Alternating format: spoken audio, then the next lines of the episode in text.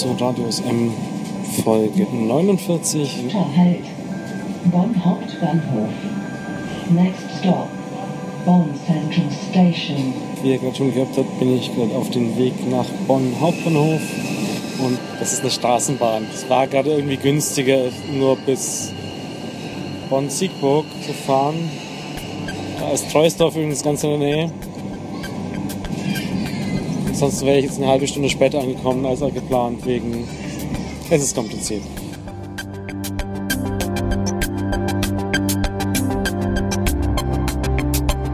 Die letzten drei Tage, also Mittwoch, Donnerstag, Freitag, war der klassische Konferenzanteil bei Foskis und morgen am Samstag ist wie bereits in Folge 46 angekündigt der USM Samstag. Das ist so eine Art, so eine Art Barcamp mit zwei Räumen. Soweit ich das auf der Wiki-Seite gesehen habe, es haben sich 74 Leute angemeldet. Dann Wiki-Seite von, von einer Stunde. Ja, bin mal gespannt. Ich bin halt jetzt einfach nach der Arbeit in den ICE gehüpft, hierher gefahren. Hatte mir vorher noch im Foskis aus Wiki das Hostel rausgesucht, wo die anderen auch sind. Und bin jetzt dann ein Zimmer gebucht.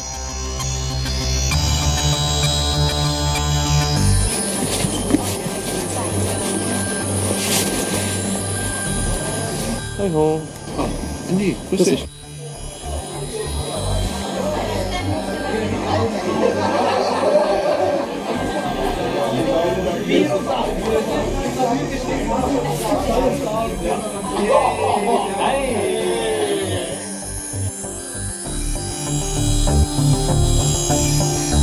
Wer sich jetzt eine Reportage äh, erhofft hat, nein, so viel Zeit hat man dann leider doch nicht.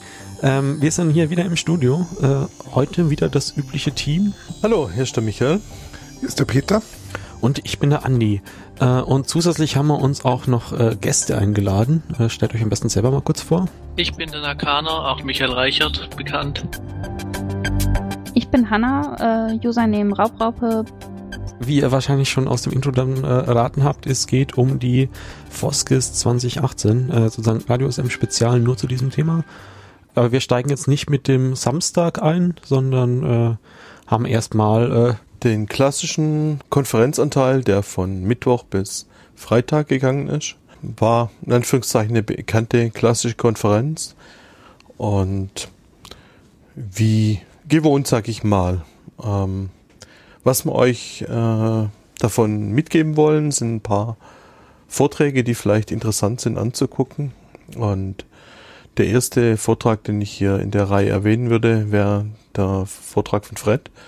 Äh, Lügen mit Statistik, OpenStreetMap Edition, Missverständnisse und Fehlinterpretationen mit OSM-Metadaten. Ähm, sehr interessant. Äh, geht auf das Thema, das es in der Vergangenheit schon gab, vor fünf Jahren zum Beispiel mit Monica Stevens und so weiter ein, dass gewisse Vorurteile gegenüber OSM bestehen, dass äh, weiße alte Männer OSM bespielen würden und ähm, ja Frauen äh, unter oder ähm, ja schlecht wegkommen würden und Frauenthemen in OSM ähm, aus meiner Sicht sehr sehenswert. Ihr habt den alle gesch äh, geschaut inzwischen Zeit schon? Ja, okay, ich noch nicht.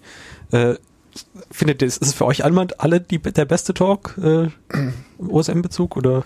Also ich muss sagen, ich finde es sehr schade, dass er nicht auf Englisch gehalten hat in dem Fall, ähm, weil ich glaube, dass das sehenswert für ein breiteres Publikum wäre, weil das doch immer wieder was ist, also vor allem auf diesen ursprüngliche wissenschaftliche Paper, auf das er sich da stark mitbezogen hat, dass das immer wieder angeführt wird, dass OpenStreetMap frauenfeindlich sei. Und ich glaube, dass das schon ganz toll wäre, wenn man den größer verlinken könnte, den Vortrag von Fred.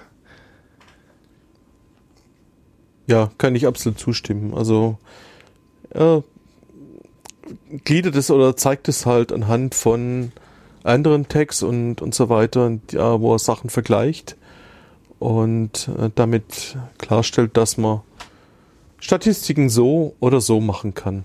Und es ist klar, das ist ein technisches Thema, deswegen wird USM immer ein bisschen männerorientiert sein.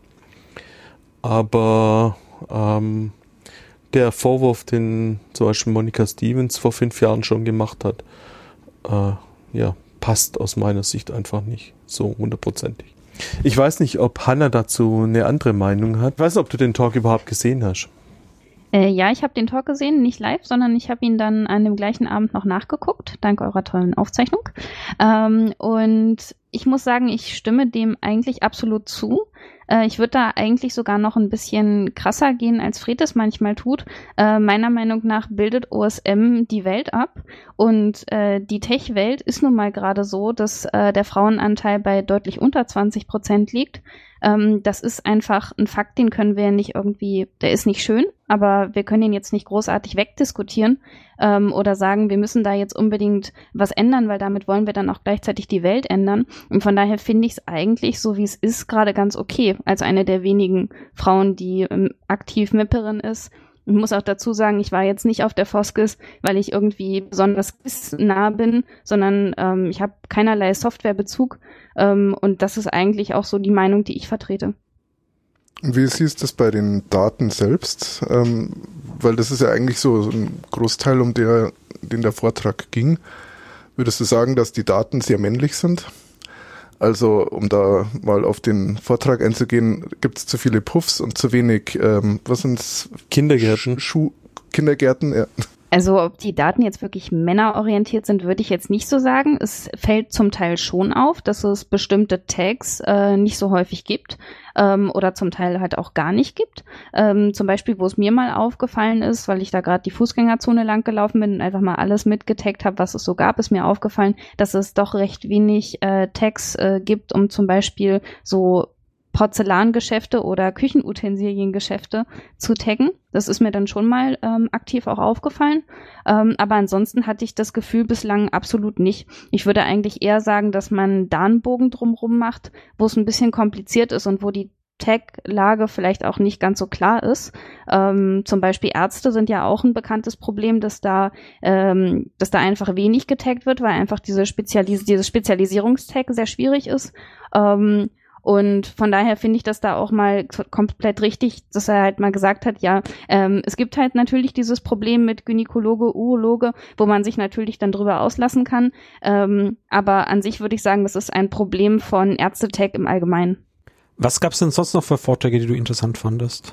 Ich fand äh, vor allen Dingen noch äh, sehr interessant äh, den Vortrag von Nakana, der heute auch hier zu Gast ist. Äh, Eisenbahn-Routing äh, mit Grasshopper. Ähm, ich muss sagen, ich habe mich da einfach nur mal so reingesetzt, ähm, habe eigentlich auch äh, keinerlei Bezug zu Eisenbahnrouting, muss eigentlich sagen, ich bin dem eher immer etwas skeptisch begegnet, weil ich mir denke, so ja, das sind äh, tausende von Daten, ähm, wer braucht die eigentlich?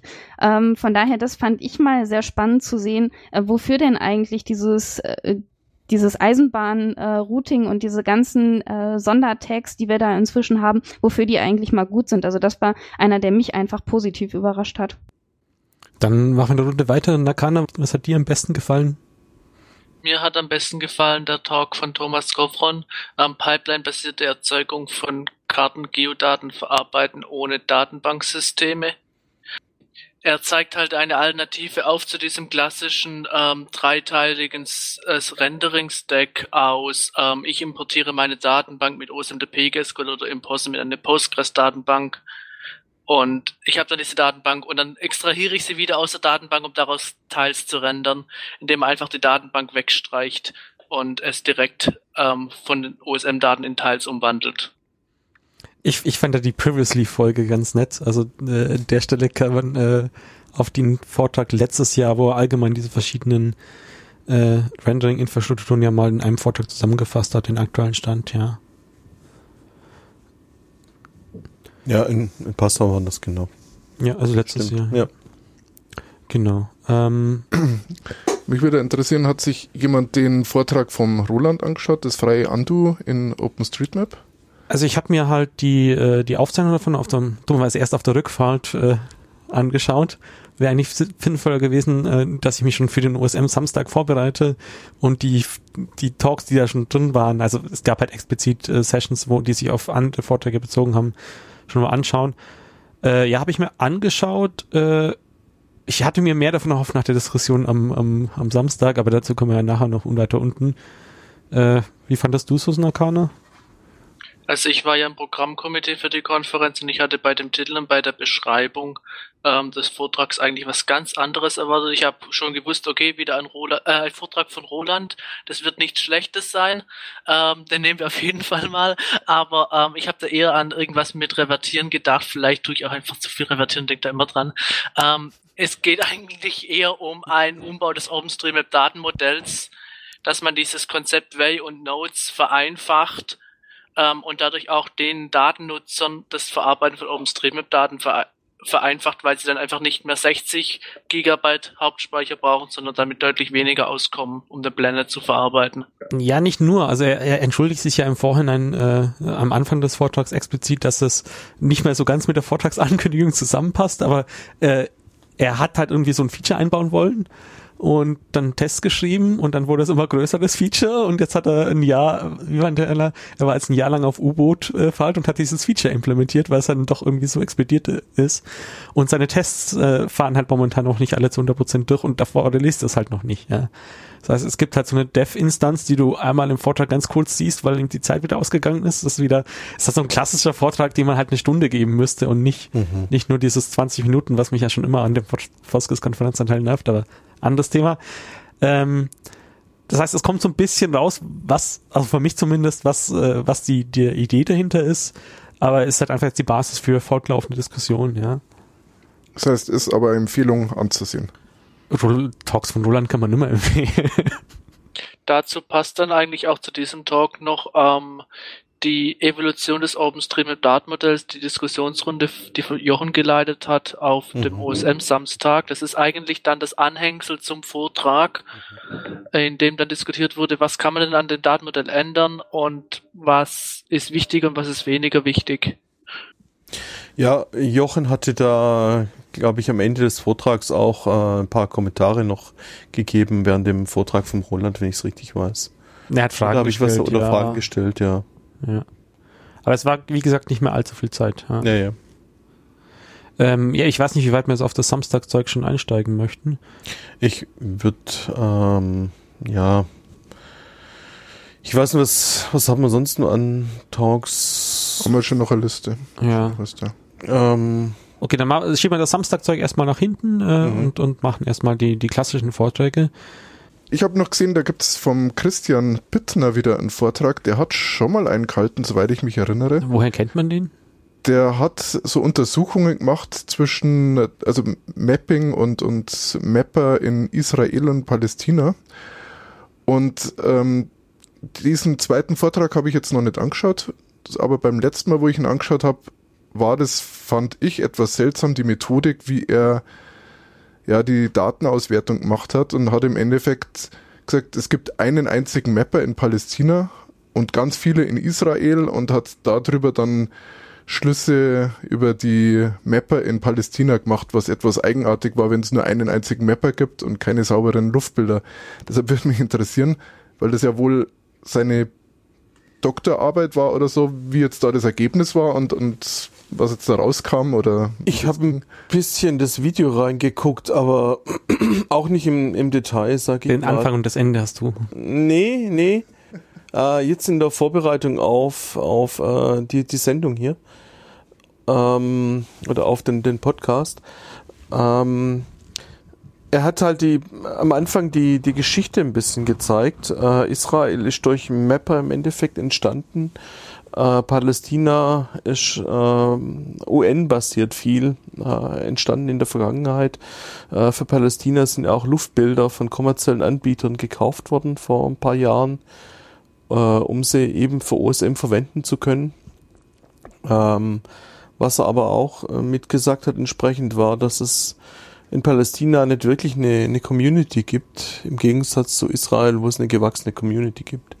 Ähm, viel habe ich jetzt in der Kürze der Zeit auch nicht angucken können, äh, weil ich wegen Videoaufzeichnung nicht so wahnsinnig viel von der Konferenz wieder mitgekriegt habe. Ähm, und seit seit ähm, Sonntag eben noch nicht die Zeit hatte, alle Vorträge anzugucken. Ähm, deswegen habe ich nur kurz reingeguckt, aber er hat halt zum Beispiel gezeigt, dass ähm, ist das Westjordanland? Nee. Ich saß in dem Vortrag drinne, hat äh, verglichen die Aktivität ähm, in OSM in Israel und im Westjordanland. Hat auch Interviews geführt mit Mappern aus, auf jeden Fall aus Israel, ob es auch aus Mappern aus dem Westjordanland interviewt hat, weiß ich nicht, irgendwie so ein Dutzend Leute etwa. Ähm, und die Aktivität, die es im Westjordanland gibt, oder in Palästina, also auch im Gazastreifen, die ist eigentlich Aktivität von außen, also größtenteils Remote Mapping ähm, und richtige und Versuche von Seiten von Hot Communities fort aufzubauen, die selber mappen, sind eigentlich gescheitert.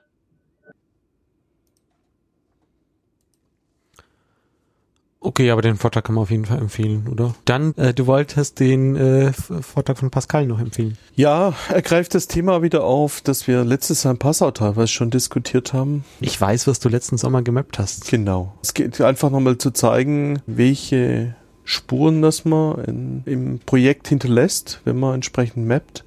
Ähm, Pascal sagt selber in seinem Vortrag, dass er, äh, dass das vielleicht jetzt nicht unbedingt was Neues ist für Leute, die schon lange in OSM aktiv sind, aber für Neueinsteiger und so weiter. Und er wird sich zum Beispiel wünschen, dass da viel mehr drauf aufmerksam gemacht wird, ja, im äh, im Zuge einer Neuanmeldung, welche Spuren das man hinterlässt.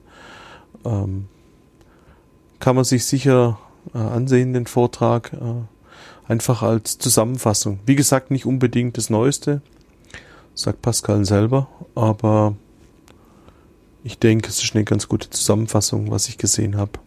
Ja, muss man auch dazu sagen, dass wir im Rahmen der EU-Datenschutzgrundverordnung sowieso noch ja, viel Spaß als Projekt haben werden, mhm. aber da sicher noch auf Probleme stoßen werden, wie wir damit umgehen mit den Daten, die jetzt schon vorliegen, mit den Metadaten, ob wir die jetzt löschen müssen und so. Also ich glaube, da wird jetzt in der nächsten Zeit sowieso noch mal einiges auf uns zukommen.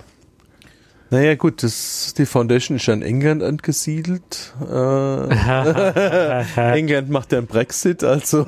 ich glaube trotzdem, da sogar die USA ja, jetzt die, die äh, EU-Datenschutzgrundverordnung, EU-DVGO, umsetzt, weil es dann halt das für die ganzen Unternehmen, die halt international ja, ja. Äh, tätig sind, alles viel, viel einfacher macht, wenn sie plötzlich ein Regelbuch haben, an das sich alle halten. Gehe ich davon aus, dass auch die auch die, das UK nach dem Brexit weiterhin an diese Regeln halten. Ja. Falk hat in seinem Vortrag ähm, zum Thema Datenschutzgrundverordnung, der direkt nach Pascals Vortrag kam, mhm. gesagt, dass das Vereinigte Königreich ähm, die Datenschutzgrundverordnung umsetzen wird, alleine damit man ähm, ein, Recht, ein gleiches Datenschutzniveau hat wie die EU und damit man nicht als unsicherer Drittstaat behandelt wird. Okay. Es sind einfach wirtschaftspolitische Interessen, dass man das weiterhin umsetzt, auch wenn man aus der EU austritt. Ja. Gut, äh, was haben wir ansonsten noch vom, vom Konferenzprogramm äh, Programm übrig? Ähm, ja, wir hätten vom Christopher Lorenz gab es ja noch ähm, einen Vortrag. Ich habe nur den Anfang gesehen, wo er als ältester Mapper in OpenStreetMap angekündigt wird. Was? Es hat sich nicht auf sein Alter selbst bezogen, sondern auf das Alter, das ein OpenStreetMap ist, weil der ist doch einer, der noch kein Username hatte, sondern einen so UID-Unterstrich mit irgendwie einer vierstelligen wow. User-ID oder sowas. Ich glaube, darauf bezog sich das. Zumindest okay. schaut er nicht sonderlich alt aus. und der war gut gemeint, schlecht umgesetzt. Aber wie gesagt, ich habe eigentlich nur den Anfang gesehen und kann deshalb nicht viel dazu sagen. Ja, ich habe auch nur oberflächlich ein paar Sekunden oder ein paar Minuten reingeguckt, ohne ihn ganz zu sehen. Wie sieht's bei euch aus? Also es ist einfach ein Vortrag, der sich an Mapper richtet und vor allem an Neueinsteiger. Ähm, was es für typische Stolperfallen gibt, wenn man Sachen OSM einträgt, wenn man Dinge gut meint, aber dann doch nicht optimal umsetzt. Also so Beispiele wie, ja, man benennt Parkplätze nach dem Supermarkt und die Parkplatzzufahrt ähm, Lidl-Zufahrt. Ach ja. Was hast du sonst noch so zum äh, Erzählen? Was fandest du sonst noch gut, Michael? Ähm, was ich interessant fand, sonst ist noch der Vortrag von Heinrich Lora über seine Masterarbeit Spielbasierte Ansätze in der Geodatenerfassung zum Einfluss von Spielelementen auf Anreizmechanismen von OpenStreetMap-Nutzern. Ähm, das ist, er ist ein Masterstudent an der Uni Heidelberg, ähm, hat ähm, eine Testgruppe, irgendwas eine mittlere zweistellige Zahl an Probanden äh, mit Street Complete durch Heidelberg geschickt und zusätzlich dann aber noch irgendwie Punkte vergeben ähm, für die gelösten Quests, sodass dann noch ein Gamification-Konzept äh, dabei war. Ähm, hat eine Gruppe hat, glaube ich, keine Belohnung bekommen, die andere hat die Punkte als Belohnung bekommen und beobachtet, wie die sich bewegen, die Leute in der Stadt, wie sie ihre Quests jagen. Bei wem hat er die Masterarbeit gemacht? Oder an welchem, an welcher Uni war das? Ich meine, es war Heidelberg. Ähm, wer genau der Betreuer war, hat nicht genannt, aber das dürfte eigentlich klar sein, wer, ja. der, wer der Betreuer sein dürfte. ähm, ich habe im Programm noch einen gesehen, ich denke mal, den kann man auch ungesehen schon empfehlen. Das ist vom Christoph Hormann. Die darstellungsorientierte Generalisierung von offenen Geodaten. Habt ihr den gesehen? Ja, der war halt mehr so an, äh, an die GIS-Leute äh, gerichtet und hat halt mal so erklärt, äh, also diese Parameter, also so dieses mit OSM ist halt diese Parametrie, also früher hast du Kartografen genommen, die haben sich irgendwie an ein Blatt Papier gesetzt und dann halt eine Karte gezeichnet. Ja, und dann kam halt mit OSM kam, wurde es halt populär, dass man nicht mehr die Karte explizit zeichnet, sondern die Regeln dafür festlegt. Ja, und das hat halt ein bisschen weitergesponnen und ein paar Beispiele für Generalisierung halt, wie er das macht, inklusive Implementierung. Äh, ich glaube, in C++ macht er das oder sowas. Ähm, ja, mal erzählt und mal ein paar Beispiele gebracht oder so. Also wer sich für Render Rendering und, und schönes Rendering interessiert, äh, auf jeden Fall kann man sich gut anschauen. Also ich finde seine Z1 bis Z4-Karte, die er auf seiner Webseite hat, immer sehr schön anzuschauen. Immer schade, dass sie nicht auf OpenStreetMap ist oder dass man da nicht ein bisschen was rüberholt und die mal ein bisschen schöner macht in den hohen Zoom-Stufen. Das ist ja schade. weil wir gerade bei Christoph waren, ähm, würde ich vielleicht gern noch zum OpenStreetMap-Quiz springen. Ähm, das hatte eigentlich ich eingereicht. Ich konnte selbst nicht anwesend sein aus persönlichen Gründen, deshalb hat der Frederik das übernommen gehabt. Und das heißt, du hast ihm die Folien geschickt? Ich habe ihm die Folien geschickt. Er hat sich, glaube ich, auch ein bisschen drüber aufgeregt, weil sie ihm nicht gut genug waren oder so.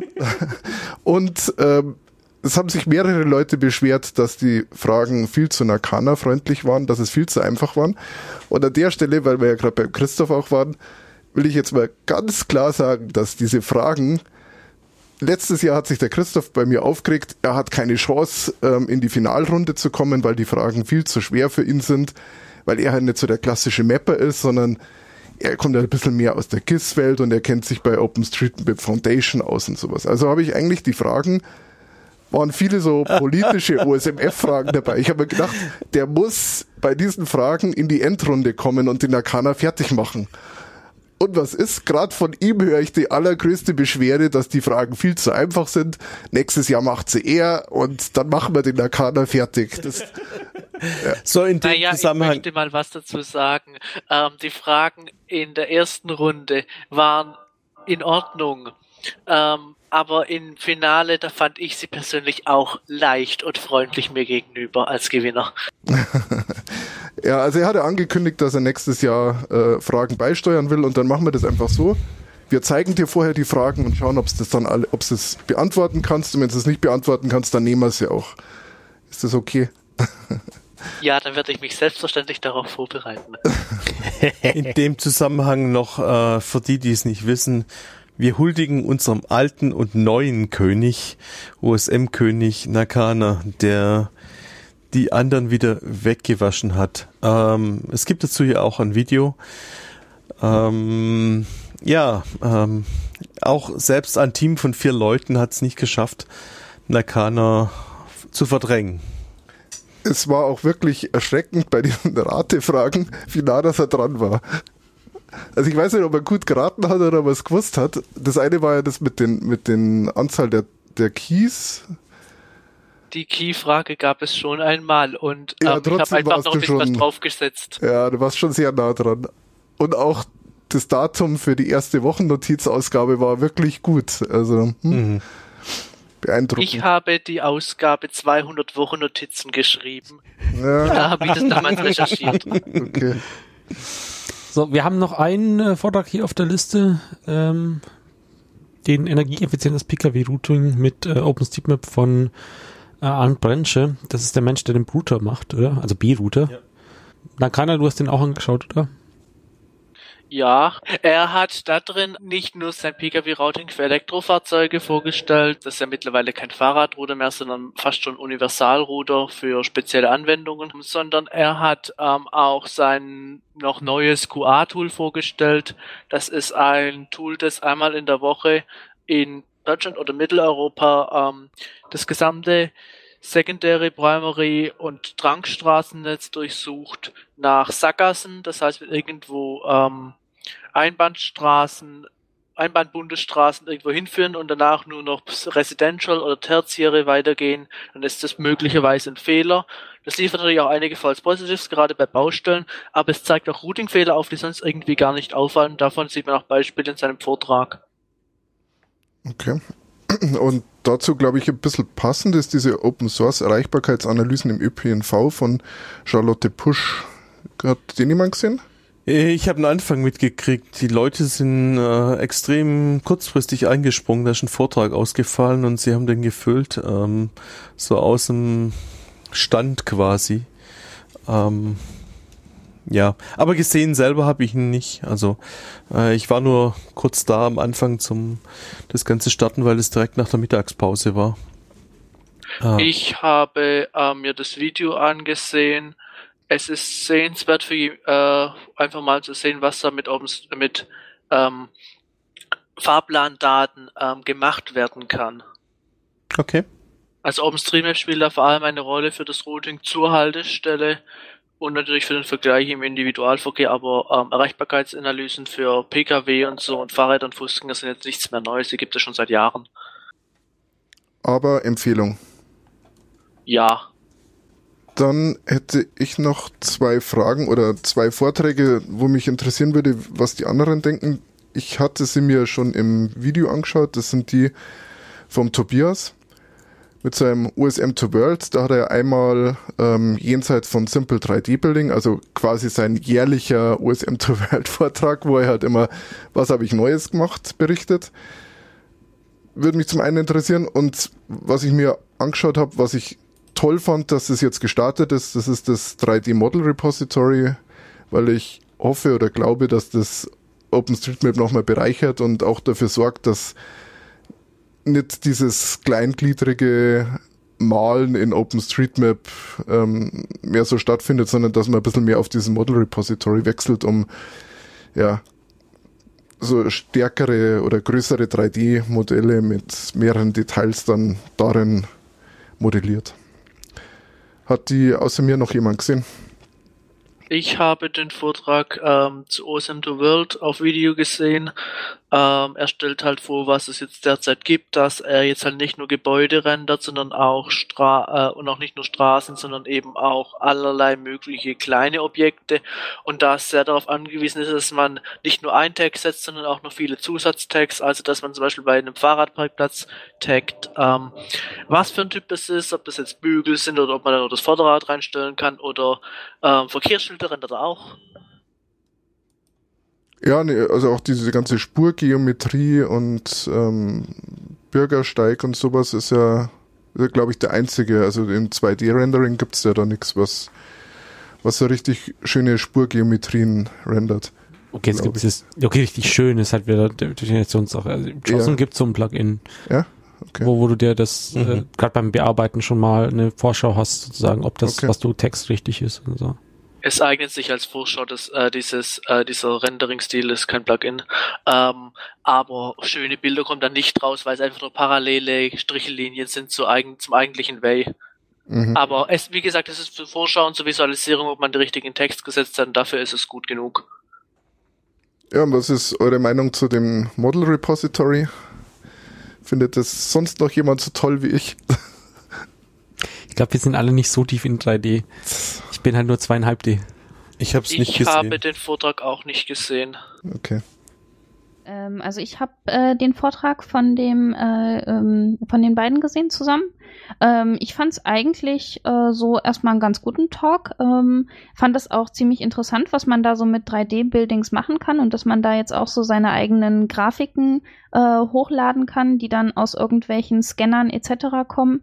Ähm, aber ich muss auch sagen, ich bin nicht so der 3D-Modeling-Typ.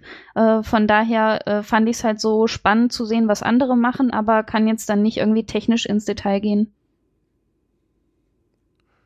Okay. Und dann habe ich im Programm noch einen Vortrag gefunden, ähm, vielleicht hat ihn jemand gesehen, vom Martin Over, ähm, Open Dam Europe. Der hat ja diese ähm, Open Dam EU-Seite, glaube ich, die er, die er betreibt und kommt, meine ich, aus Heidelberg. Ich hatte auch mal einen Vortrag zu ähm, ja, digitalen Geländemodellen gehalten und in dem Rahmen habe ich mich auch ein paar Mal so per E-Mail mit ihm ausgetauscht und der war da eigentlich immer recht aktiv, hat auch so eine App geschrieben und ja, hat jemand den Vortrag gesehen und kann mir was dazu sagen? Äh, ich habe im Livestream mal kurz äh, den Vortrag erwischt. Äh, er hat dich auch referenziert. Okay. Aber jetzt ist dein Vortrag, den du äh, bei in der Foskis mal gehalten hast zu dem Thema oder so einem ähnlichen Thema oder sowas. Äh, aber wie gesagt, komplett inhaltlich habe ich ihn jetzt nicht verfolgt. Ja. Mhm. Aber er hatte ein paar Beispiele drin, also so wie er verschiedene Geländemodelle wieder zusammenbrachte mit über ref, au, explizit ausgewählte Referenzpunkte und so, wo er halt gerade aufpassen musste, dass er nicht gerade eine Baugrube erwischt. Oder? Okay. Aber bestehende 3D-Modelle, äh, Geländemodelle. Es war halt mal so ein Überblick, ja. Also Ja. ich glaube, viel steht da auch auf seiner Webseite und das hat er halt einmal Mhm. erzählt, wenn ich das richtig Okay. verstanden habe. Ich habe nur einen Fancy-Vortrag, jetzt kein OSM-Vortrag, sondern GIS-Vortrag äh, über QGIS. Äh, Johannes Kröger äh, über ja, Lightning Talk, 5 Minuten Kartografie-Rezepte aus der QGIS-Trickkiste. Ähm, als äh, Warnung oder warum ich den ansehenswert finde, äh, man sollte ihn in Zeitlupe anschauen. Also er macht äh, innerhalb von fünf Minuten Kugis Voodoo, äh, um es mal so zu bezeichnen. Und wie gesagt, ich müsste das in Zeitlupe äh, angucken, um zu sehen, was er da alles treibt. Ähm, ist äh, ja irgendwo sehenswert. Ich habe den sogar live gesehen, weil ich in dem Moment im Saal war. Ähm, ist erstaunlich, was er da in fünf Minuten treibt. Also den vergleiche ich so ein bisschen mit dem äh, Apollo Guidance äh, Computer Talk auf der auf dem letzten Kongress, der auch so dermaßen dicht gepackt war. Und ähm, das ist äh, ja in der Kategorie einfach beeindruckend, was er da in fünf Minuten abspult. Dann hätte ich noch eine Empfehlung.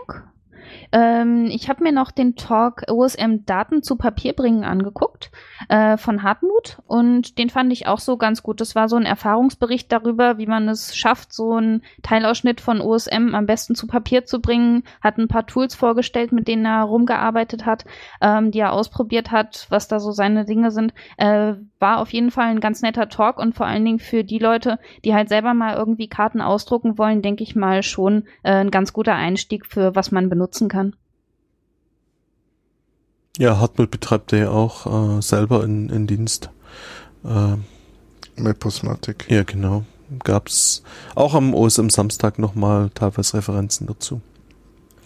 So, du hattest noch ein, zwei Dinge zum Thema Drohnen. Ja, Äh, ähm, ähm, es gab ähm, zwei Themen, die für Drohnenflieger vielleicht interessant sind. Zum einen Lightning, also wir meinen Quadrocopter. genau, Ja. äh, wobei die auch größer sein könnten. Das eine ein äh, Lightning Talk von Hans-Jörg Stark, Open Drone Map Lessons Learned, bezeichnet als Lessons Learned, ähm, hat er sich aber gleich am Anfang ein bisschen dafür entschuldigt. Äh, für ihn war es eher ein, ähm, Vers ein Versuch, mit anderen Anwendern in Kontakt zu kommen. Ähm, aber als Lightning Talk fand ich es ganz okay, das Toolset mal vorzustellen. Also Open Drone Map ist ein ähm, Toolset, mit dem man aus Drohnenbildern äh, georeferenzierte Luftbilder erzeugen kann. Und das könnte für den einen oder anderen im USM-Umfeld äh, interessant sein, der eigene Luftbilder erzeugen will. Es gab einen zweiten Vortrag von Hans-Jörg Stark zusammen mit Pascal Neis, eine konfigurierbare Karte mit Verbotszonen für Drohnenflieger auf Basis von OpenStreetMap-Daten. Sie zeigen eben eine Anwendung von OSM-Daten dazu zu sehen, wo man nicht fliegen darf, zum Beispiel über Naturschutzgebiete und so weiter. äh, als praktisches Beispiel. Ähm, ja, äh, ganz äh, gut anzusehen. Ich denke, das ist für den einen oder anderen Drohnenflieger vielleicht auch eine Möglichkeit, da in der Ecke was zu machen. Und sie haben es mit irgendwelchen Daten verglichen. Ich weiß nicht, waren das jetzt amtliche Daten oder was genau? Und das war sehr ähnlich, was da rausgekommen ist. Also vielleicht ein Ansatz für die Zukunft. Okay, damit wären wir, glaube ich, durch. Wir haben sicher den einen oder anderen Vortrag vergessen. Die Vortragenden mögen uns verzeihen. Ja. Ähm, wo findet man denn diese Aufzeichnung dieses Mal? Also ich bin ja dieses Mal komplett raus. Du bist, genau, du warst im klassischen Teil ja überhaupt nicht da. Ja. Ähm, die äh, ganzen Videos sind äh, veröffentlicht worden auf media.ccc.de. Ähm, da er auch in guter Qualität und in diversen Formaten verfügbar. Und zum anderen sind sie auch auf YouTube äh, verfügbar.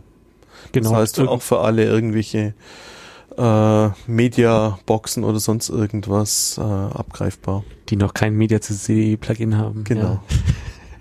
Ja. äh, und äh, irgendwann geht's auch noch im DBRV-Portal äh, dann auch wieder die Auswertung mit, äh, mit äh, da kannst du siehst dann, wo die Folienübergänge sind und so Zeug. Ähm, ja, wenn das soweit ist, die ziehen sich das inzwischen halt selber mit, ne, die haben jetzt selber das Skript, mit dem sie das aufarbeiten können aus unserem System.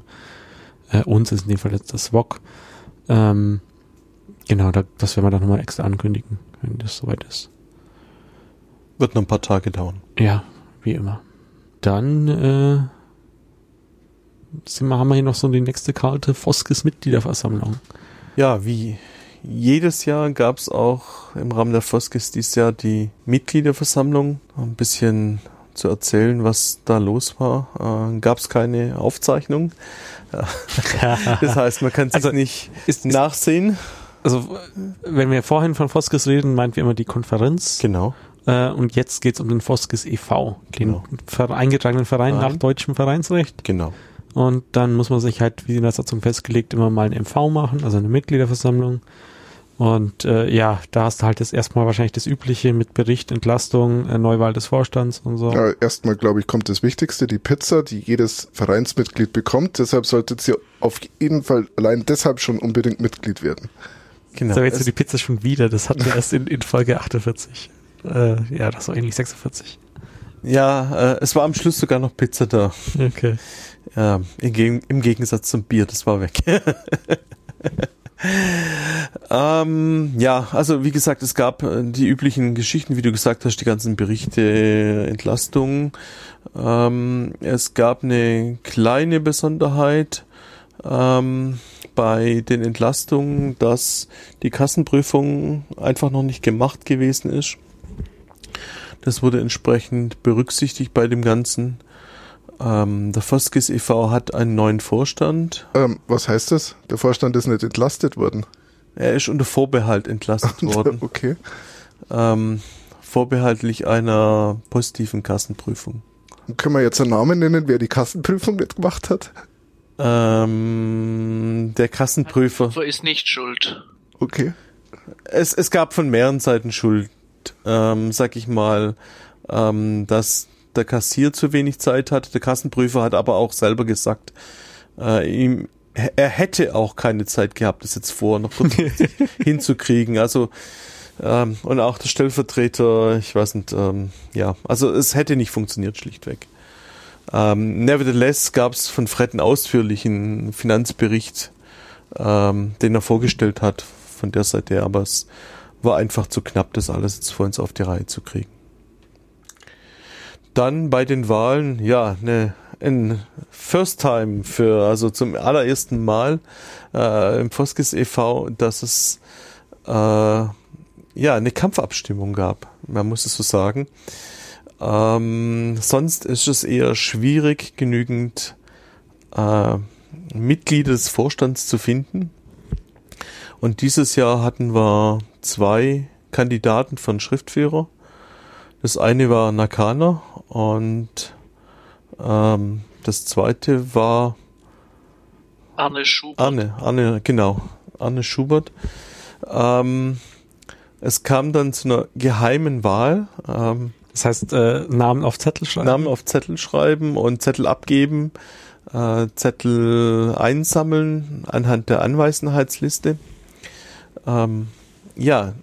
Schon im ersten Wahlgang. Schon im ersten Wahlgang okay. haben wir, also man hat, äh, Mark hatte vorgeschlagen, da eine geheime Wahl zu machen, was eine Fairheit gegenüber den Kandidaten bedeutet. Äh, was du sicher was du hast, vielleicht den Wunsch, einen zu wählen, willst aber am anderen vielleicht auch nicht wehtun, indem du sagst, ich möchte den anderen wählen oder sowas. Von dem her ist in dem Moment eine, eine, eine geheime Wahl. Ja klar, ist eigentlich Standard. So, sobald du mehrere Kandidaten hast, machst du eine genau. geheime Wahl. Und was war das Besondere? Ja, daran? das Besondere daran war, dass es, äh, wie war's, äh, 48 gültige Stimmen gab. Ähm, und damit gibt's eine Möglichkeit, dass nämlich ein Gleichstand rauskommt. Und genau das ist passiert, dass 24 Stimmen für Nakana und 24 Stimmen für Anne waren. Also dann haben wir zum ersten Mal eine Kampfabstimmung quasi und dann kriegen wir gleich einen Gleichstand. Ähm, ja, okay, also zweiter Wahlgang, gleiches Prozedere nochmal von vorne. Und am Ende hatte dann Arne eine Mehrheit von, ich glaube, drei Stimmen oder irgendwie sowas. Es gab einfach weniger Enthaltungen im zweiten Wahlgang, weil die Leute gemerkt haben, ihre Stimme zählt wirklich. das ist doch gelebte Demokratie. Ja, ähm, in dem Sinn, dann gab es eine kleine Satzungsänderung. Ähm, da stand früher drin, dass der, die Mitglieds, äh, Mitgliedschaft schriftlich, nee, wie war's? Ja, in Schriftform Schrift, in Schriftform beantwortet werden muss. Und das heißt auf Papier. Auf Papier. Und das hat man zogen die Formulierung abgeändert, dass auch eine Online-Mitgliedschaft oder ein Online-Mitgliedsbeitritt möglich ist. Also fernschriftlich, vermutlich. Ich weiß die Formulierung gerade nicht mehr auswendig. In Textform. Ah, ah ja, in Textform. Ah. Das heißt per E-Mail oder Online-Formular. Ja. Gut, ähm, ja, es gab dann auch das Thema, dass ja der USM, äh, die, der Foskis e.V. letztes Jahr äh, ein Local Chapter der USMF geworden ist. Äh, aus dem raus gab's äh, zwei Geschichten, die dann daraus vorgeschlagen worden sind und über die auch abgestimmt worden sind. Das erste ist, äh, dass eine quasi OSM-Arbeitsgruppe innerhalb der des Foskes e.V. gegründet worden ist oder nominiert worden ist. Ähm, als Leiter wurde Nakana dann vorgeschlagen und ich glaube bis auf zwei Enthaltungen oder sowas einstimmig äh, angenommen. Und als zweites äh, gibt es die Möglichkeit ja äh, für jedes Local Chapter ein Mitglied in das OSMF Advisory Board zu entsenden. Und da wurde von Frederik eben Christoph, also Imagico, vorgeschlagen. Und er wurde genauso mit, ich glaube auch so zwei Enthaltungen oder sonst irgendwas, äh, und sonst einstimmig ähm, dazu von der Mitgliederversammlung ernannt, dass er als Abgeordneter des äh, Foskis in das, äh, in das USMF Advisory Board äh, aufgenommen wird. Genau, dazu hattest du ja auch dieses Interview. Das war die Folge 46, 47, 47, 47 genau. Ja, ich von mir erstmal Glückwunsch an die beiden. Ich glaube, das ist für beide Arbeitsbereiche eine gute Personalie. Stimme ich Und voll zu. Weil es im auf talk.de ja noch ähm, der Frederik, glaube ich, vorgestellt hatte und auch der Christoph nochmal was dazu geschrieben hat. Ich bin es eigentlich nicht leid, das zu wiederholen. Werde jetzt Mitglied des Foskes-Vereins und der OSMF. Allein schon damit der Christoph sagt, was er denn im Advisory Board alles machen soll. Ich glaube, der kann auch sehr unangenehm werden, wenn es um wichtige Themen geht, aber es ist natürlich besser, wenn er dann auch eine breite Benutzer- oder breite Mitgliederbasis hinter sich hat, die ihm sagen, was er denn vertreten soll im Advisory Board. Ich glaube auch, dass die einstimmige äh, Ernennung der Person das ausdrückt, davon, äh, durch die Mitglieder, dass, dass die Leute da die äh, entsprechende Unterstützung innerhalb des Foskes e.V. haben. Ähm, nevertheless, Fred hat ganz klar in diesem Post in, äh, auf talk.de nochmal darauf hingewiesen, dass das nicht eine Ein-Mann-Show sein sollte für die USM-Arbeitsgruppe innerhalb des äh, Foskis e.V. und dass das gern gesehen ist, äh, in Nakane hier nicht allein zu lassen, sondern dass Leute innerhalb des Foskis ihn un unterstützen. Dazu nochmal ganz klar aufgerufen. Ja, Michael, willst du denn auch was dazu sagen? Was ist denn deine Agenda? Ja, meine Agenda, ähm, ich denke mal, dass wir vielleicht in, äh, in der deutschen Open Streaming Community vielleicht ein bisschen aktiver sein sollten. Einerseits nach außen hin, ähm, weil der deutsche Open Streaming Blog, der ist eigentlich auch mehr so ein Kanal für die Community, von der Community. Ähm, also was ich mir zum Beispiel manchmal wünsche, ist, ähm, wenn in irgendwelchen Bundesländern Open Data für Geodaten diskutiert wird und dann in den Parlamentsausschüssen ähm, über Lizenzen geredet wird, dass dann vielleicht irgendein Statement vom Statement vom Foskis e.V. dazukommt, ähm, das sagt, dass die Datenlizenz Deutschland Namensnennung 2.0 zwar nicht ganz schlecht ist, aber halt nicht das Gelbe vom Ei ist. Ja, eine gute Idee. Und so gibt es bestimmt die ein oder andere Gelegenheit. Und das andere ist, ähm, dass wir auch als Community aktiver sein könnten. Und dazu möchte ich auch alle einladen, ähm, einfach mal Mapping-Partys zu organisieren. Das muss kein Riesending sein, einfach, dass man sich mal trifft und mappt. Das Bild, das fördert auch das Community Building. Ähm, ich denke, der Foskis e.V. wird dazu auch gern bereit sein, da Zuschüsse zu machen, im Sinne von, dass er zum Beispiel die Getränke oder die Pizza zahlt. Ähm, wenn ihr das, wenn ihr da eine Mapping Party organisiert oder Zuschuss haben wollt, dann schreibt einfach eine Mail an vorstand.foskis.de und dann wird das weitere geklärt. Aber im Vorfeld natürlich die Mail schreiben. Ja, es gab ja in, äh, es gibt da immer die Möglichkeit, explizit äh, Förderanträge zu stellen. Wir hatten das ja hier in einer der letzten Folgen. Ich weiß jetzt die Nummer gerade nicht auswendig. Äh, ich glaube, das war die erste Folge der neuen Staffel hier jetzt äh, das noch das Prozedere für Förderanträge nochmal klar erklärt. Und das da auch nochmal die klare Aussage, jeder, auch ein Nichtmitglied des Foskes e.V., kann Förderanträge stellen. Und die meisten Förderanträge, die ich kenne, wurden positiv beschieden. Ich, ich möchte nochmal klarstellen, es ist nicht so, dass die deutsche Community ganz inaktiv ist. Es gibt schon lobenswerte lokale Initiativen, also zum Beispiel die Leute, die äh, jedes Jahr die OSM-Vertretung auf den Chemnitzer Linux-Tagen organisieren oder auf der Open Rhein-Ruhr, denen möchte ich hiermit ausdrücklich mal danken für ihr Engagement über die Jahre hinweg. Das Thema Öffentlichkeits- und Pressearbeit hat sicher Verbesserungspotenzial für den ganzen OSM- und Foskes-Bereich. Das haben wir auch am OSM-Samstag in der Diskussion, in der ich da war, gesehen, wo es darum ging, wie man ähm, vielleicht die Mapper innerhalb der des Foskis e.V. stärken können. Und das war da auch äh, ein Thema, was so angekommen ist. Dass da Potenzial oder dass da Verbesserungspotenzial klar ist. Aber ich möchte eigentlich jetzt im ersten Moment noch nicht in den Samstag einsteigen. Genau, bevor wir auf den Samstag gehen, kommen wir nämlich erst noch auf die nächste Foskis, äh, nämlich die Foskis 2019, die in Dresden stattfinden wird. Und ich glaube, Hanna kann uns da ein bisschen mehr dazu erzählen.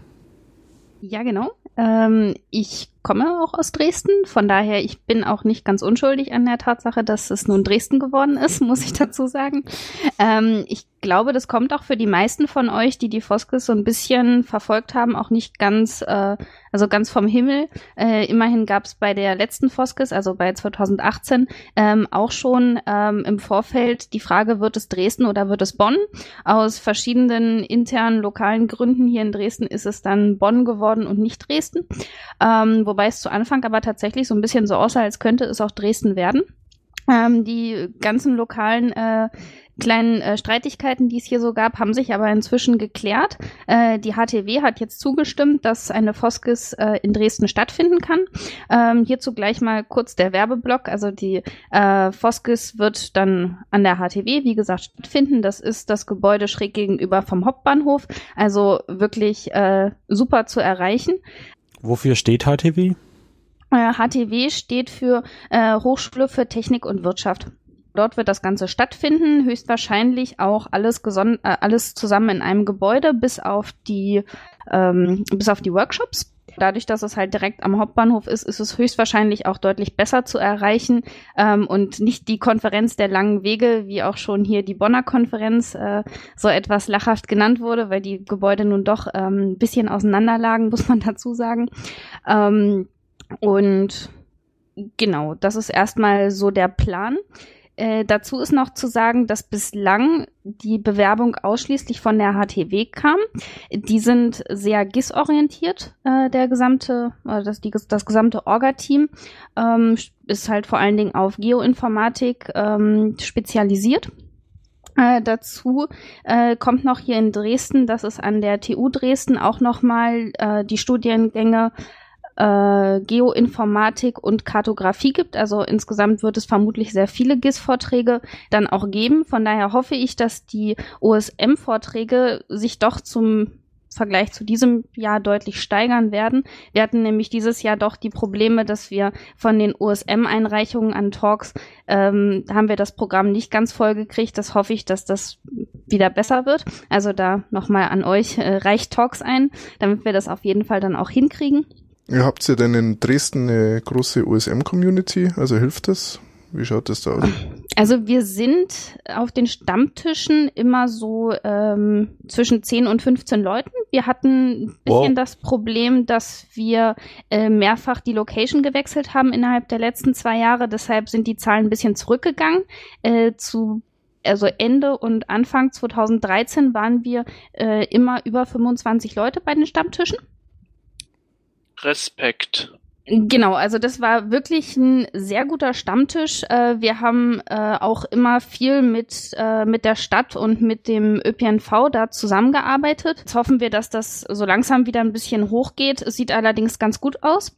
Ich glaube allerdings, dass von den Leuten, die da zum Stammtisch kommen, werden höchstwahrscheinlich nicht alle zu, zur Foskes dann auch kommen. Viele sind berufstätig.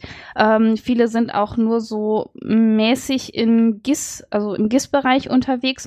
Von daher, das sind dann eher Kandidaten, die dann vermutlich nachmittags kommen oder dann zum OSM Samstag. Da denke ich mal, der wird dann auf jeden Fall voll sein.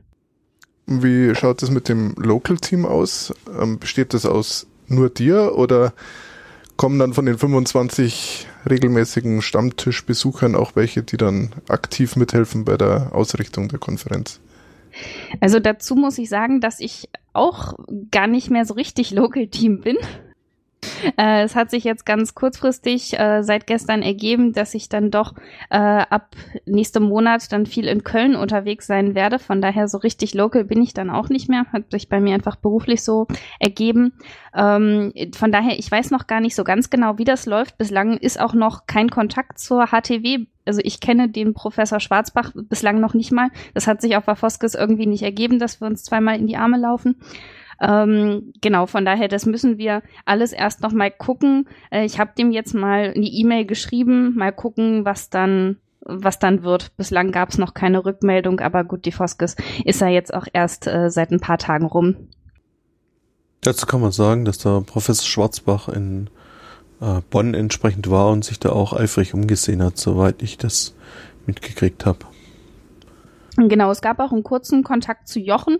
Der hatte den auf dem Social-Event getroffen. Da war ich allerdings dann äh, so platt äh, vom vielen Engeldienst schieben, äh, dass ich da nicht mehr dann besonders lange war. Ähm, aber der scheint sich auf jeden Fall sehr gut mit der Foskis auseinanderzusetzen, hat wohl auch das gesamte Foskis-Handbuch durchgelesen ähm, und hatte dann auch sofort einige Anmerkungen dazu, was dann so ein bisschen dazu geführt hatte, dass halt äh, sehr viele, die die Foskis bislang organisiert hatten, das Ding auch noch nicht so richtig durchgelesen haben. Da muss ich auch sagen, shame on me. Ähm, Habe ich auch nicht gemacht.